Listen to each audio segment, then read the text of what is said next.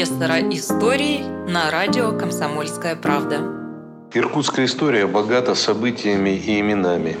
Знаменитые путешественники, писатели, ученые, архитекторы, чиновники – все они составляли славу города на Ангаре.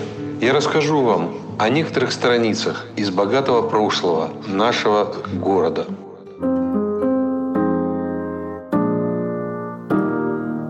С момента присоединения Сибири к московскому государству и до конца 17 века, когда Иркутск получил статус города, прошло чуть более 100 лет.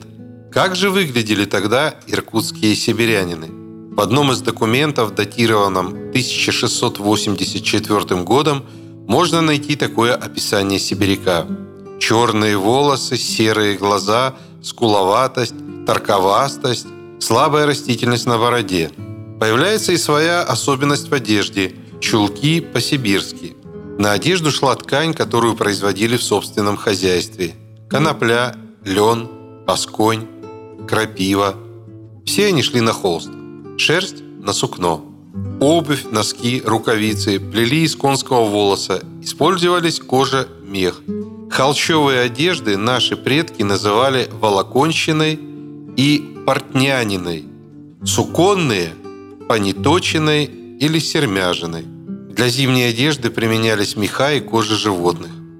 Поселянки носили прямые рубахи, юбки или сарафаны, телогрейки или шушуны, передники-запоны, на голове повойники, кокошники, платки, косынки.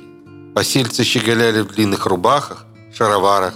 На голове зимой носили чебак, весной и летом колпак. Очень любили сибирянины пояса. Были они тканные, плетенные и ременные. На поясе крепились нож, кисет и другие необходимые предметы. Среди верхних одежд распространены были суконные халаты-однорядки, зипуны, шабуры, балахоны, шинели, армяки. Для верхней одежды считался обязательным кушак – холодное время надевали рукавицы, верхние и исподки. Верхонки делали из кожи, собачьи – шкур, мехом наружу. Осталось упомянуть об обуви наших посельцев. Она состояла из оберток ног, чулок и, собственно, обуви. Основными материалами для изготовления обуви служили, конечно, кожа и мех. От местных жителей посельники заимствовали унты и пимы. А вот описание более позднего времени – его составила русская писательница иркутянка Авдеева Полевая. Жители Иркутска почти все бреют бороду и стригут волосы, не носят русских кафтанов, и даже черный народ носит летом халаты, а зимою тулупы, крытые китайкою или панкою. Летом круглые шляпы и картузы, а зимою шапки и меховые картузы. Отличительный наряд женщины низших сословий покрывала – которое они называют накидкою. Накидки бывают обыкновенно ситцевые, носят и канатыватые с золотом. Прежде были накидки каныватные, рублей по сту, а теперь многие за стыд почитают выйти из дома без накидки.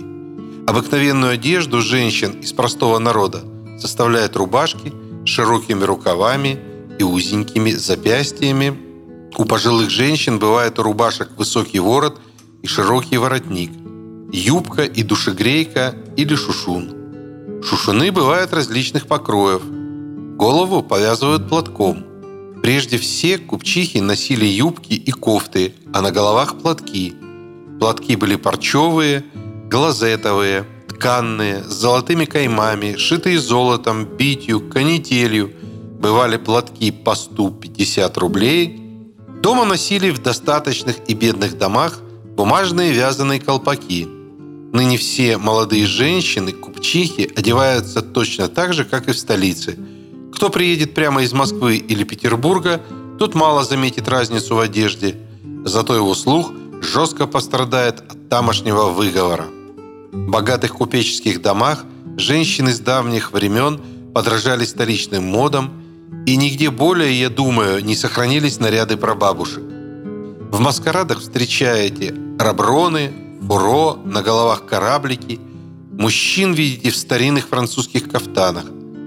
На женские наряды употребляли прежде штоф французский, китайский, штоф по саржерону. Население Иркутска растет. В 1700 году в городе проживало 726 человек мужского полу. Через 22 года цифра приблизится к 3,5 тысячам. В 1775 году перевалит за 4. К концу 18 века Иркутск становится крупным социально-экономическим, культурным и политическим центром Сибири. В нем живет 10 тысяч иркутян, довольно значительное число по тем временам. Теперь поговорим о праздниках, которые отмечали иркутяне. С чего начать?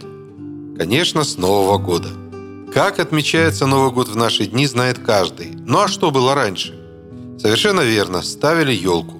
Правда, есть сведения, что до 1850-1860-х годов праздник елка, так называли в старом городе Новый год, был редкостью. А вот к концу 80-х годов XIX века он прочно вошел в обычаи северяков – Новому году предшествовали рождественские праздники. Начинались они 25 декабря с организации детских увеселений. Вот что писали иркутские газеты об этом в 1888 году. Как гласит хроника Иркутска, праздники нынешнего года начались также с детских вечеров и елок. Иркутские елки и детские праздники блестящие, оживлены благодаря множеству городских школ – и значительному количеству учащихся детей. Нам удалось видеть елку, устроенную для всех городских училищ, где собрались все дети городских школ, учителя и учительницы. Имея семейный характер, елка это была для детей, конечно, величайшим удовольствием. Нет ничего удивительного в том, что прежде всего Новый год с нетерпением ждали дети – Именно в эти радостные дни для них специально устраивали гуляния, ярмарки, театральные представления. Перелистаем еще раз старые газеты. 2 января в Иркутском театре дан утренний спектакль для детей всех городских школ. Поставлены были сцены из Ивана Сусанина и волшебной флейты. До тысячи детей были размещены в театре. Кстати, на праздниках-елках богатые купцы делали пожертвования. Например, только Трапезников в том же 1888 году подарил 30 тысяч рублей для образования и воспитания детей. И еще 35 тысяч на содержание городских школ. Детские хороводы водили под елочку. Да-да, ту самую, что и сегодня предлагают спеть малышам. В лесу родилась елочка, в лесу она росла, зимой и летом стройная зеленая была – Песенки, стихи, которые сочинила поэтесса Кудашева, мелодию написал музыкант-любитель Бекман, пришла к нам из той далекой поры. Апогей праздника наступал 31 декабря.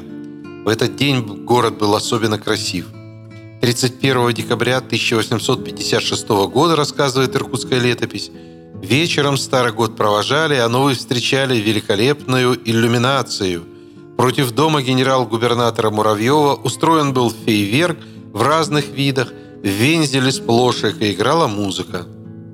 По всей Большой улице, начиная от берега Ангары до речки Ушаковки, по обе стороны улицы поставлены были плошки и протянуты на подставках веревки шириною, вышиною наравне с фонарными столбами. На этих веревках развешаны были очень часто разноцветные фонари – около трех тысяч. Публичный театр был весь иллюминирован. С началом весны в городе устраивали народное увеселение. Строились качели, особые горки, с которых можно было скатываться по деревянным рельсам в небольших колесных повозочках. Впрочем, массовых, истинно народных развлечений явно не хватало. Об этом писал еще Семивский. Кроме вторника на Фоминой неделе – и последних днях сырной недели или масленицы, публичных или общенародных гуляний, по примеру прочих российских городов, в Иркутске никогда не бывает. Еще об одном занятии горожан упомянул путешественник Визовский. Ему бросилось в глаза, что особенность иркутского центра – это скамейки на тротуарах, где иркутяне любят сидеть в свободное время. Конечно, отмечались именины.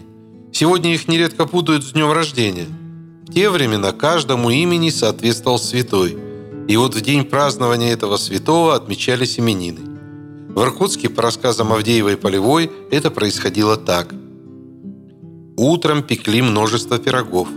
Сдобных из простого теста, с вареньем, изюмом, черносливом, винными ягодами, с пшеном сорочинским, капустой, морковью и другими начинками.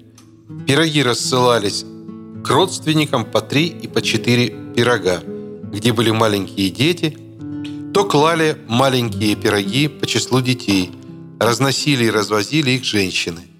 Вошедши в комнату, женщина молилась Богу, кланялась хозяевам, поставив пироги на стол, просила пить чай к имениннику или обедать, как было приказано. Потом отправлялась в другой дом. У кого было много родни, те рассылали несколько женщин с пирогами – Знакомых звали без отсылки пирогов.